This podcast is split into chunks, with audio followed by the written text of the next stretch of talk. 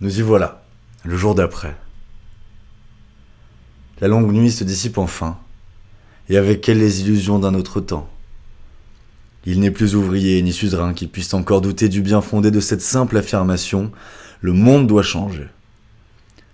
Chaque écrou, chaque rouage de l'immense et complexe machinerie humaine sait que le système grince, que le système tremble, que le système meurt. L'écologie, si marginale il y a peu, est présente sur toutes les lèvres. Elle intègre la stratégie des plus grandes entreprises et des États. Elle est devenue une norme commune, explicite, incontestable. La vague verte s'abat sur la France, titrait en une celle qui presse le papier sur lequel on ne la lit plus, et cette vague s'accompagne de grands changements. Une convention citoyenne dépose 150 propositions pour une France plus verte, et ouvre enfin l'espoir à une démocratie moins représentative, plus participative. Le président propose de voter des réformes écologiques par la voie du référendum, la voix du peuple.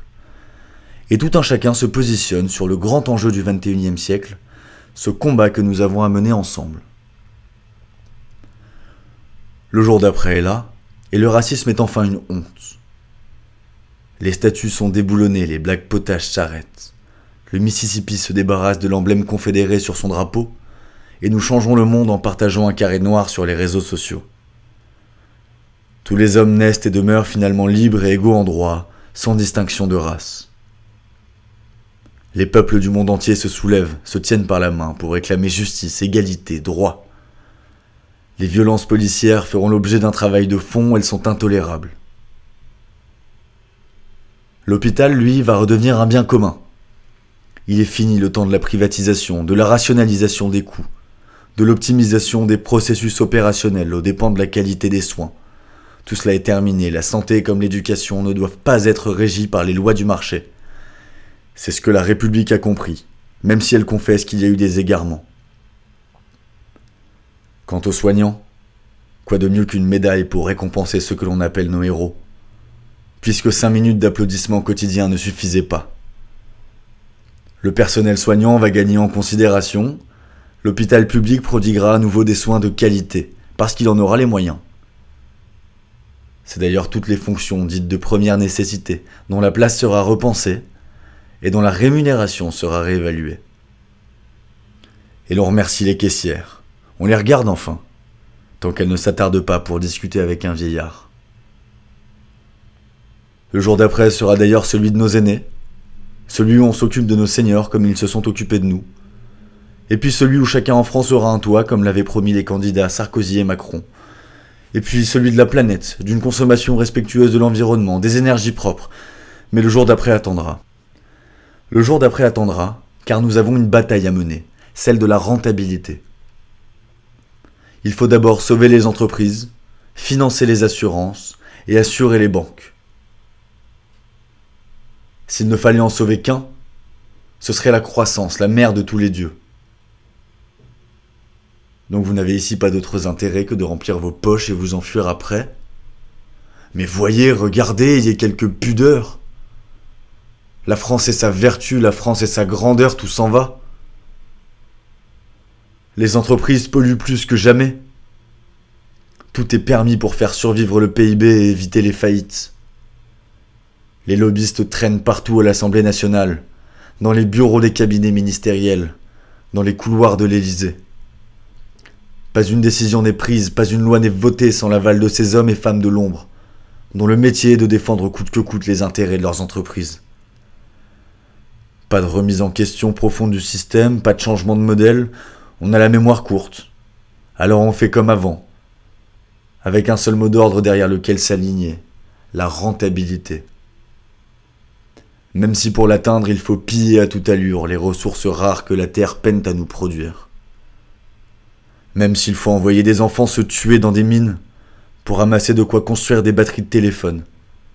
Tant pis. Et tant pis si on laisse les demandeurs d'asile crever de faim. Tant pis si l'on croise tous les jours ces réfugiés avec tristesse, assis sur nos trottoirs, entassés dans des camps de misère aux portes de Paris. Ces hommes et femmes qui ont tout risqué pour arriver en France, qui ont fui des guerres, et qui se retrouvent à la rue, sans espoir, à manger un repas par jour. Qui parfois finissent par se droguer dans leur tente, en camping sur le périphérique. On laisse leurs enfants dormir dehors, souffrir, et demander l'aumône alors qu'ils devraient apprendre à lire. On vit dans une société toujours plus injuste. Les enfants de quartiers sensibles n'ont aucune chance de s'en sortir. Alors que les riches sont de plus en plus riches, que leur argent font des petits, que les taux d'intérêt baissent, que les déductions fiscales réduisent le poids des impôts pour les premiers de cordée. On augmente à peine le salaire des soignants, eux qui ont risqué leur vie à cause des négligences de générations de ministres, de députés, de lobbyistes, qui ont asséché les caisses des hôpitaux. À quoi bon les augmenter de toute façon? Ils se suicideront, tant ils sont démunis. Tant l'on supprime les lits des hôpitaux jusque 4000 par an, au profit des actionnaires du service public. Et s'ils se plaignent Si ces gens qui ont choisi de travailler pour la République viennent à la contester, alors ils recevront les matraques, les grenades de désencerclement, les flashballs, et ce qu'ils soient enseignants, médecins, avocats, pompiers, policiers. Toutes les fonctions régaliennes de l'État en recevront les coups. Un patron vaut deux cadres. Deux cadres valent quatre ouvriers. Alors combien de femmes de ménage? Le projet de loi visant à améliorer leurs conditions de travail, salué médiatiquement, s'est fait vider de sa substance juste avant son adoption par l'Assemblée. Parce qu'on refuse d'aider ces esclaves modernes. Ceux qui tous les matins préparent nos bureaux, et disparaissent avant notre arrivée. À qui l'on dit parfois bonjour mais qu'on ignore bien souvent qu'ils font partie des meubles. Et puis on respecte le devoir de mémoire. Plus jamais, nous a-t-on appris. Mais on laisse les Chinois enfermer les Ouïghours dans des camps de concentration et les stériliser pour s'assurer qu'ils ne se reproduisent pas. On continue de faire des affaires avec la Chine.